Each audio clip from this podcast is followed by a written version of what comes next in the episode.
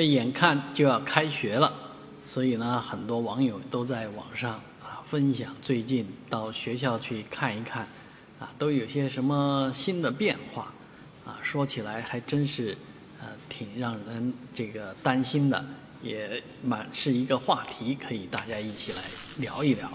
啊，说的是现在的好的学校呢，基本上啊，这个学学生人满为患。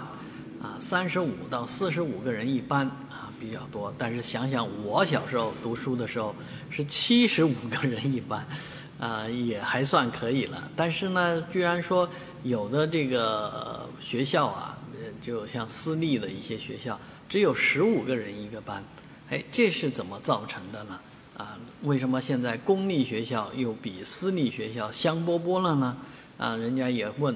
什么贵族学校十五个人一班？现在十十几个人一班的学校，实在是想不出会出现在什么地方。但是我昨天呢，去这个社区的这个办证中心啊，呃，去帮着孩子续一下这个居住证，就发现根本都没人来办业务啊。所以最近上海是不是已经走掉很多人了？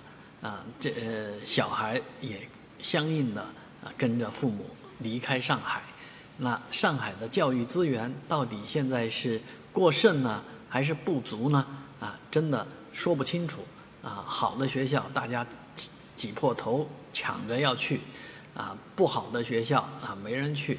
当然，其实现在看什么叫不好呢？只是口碑上不好。人家讲的那十五人的学校啊，啊，实际上教学设施各方面条件都是最新的，而那些。呃，抢破头的学校呢，都是啊比较老旧的学校，所以这个三十年之后你再来看，到底到你这个决策是正确的呢，还是错误的呢？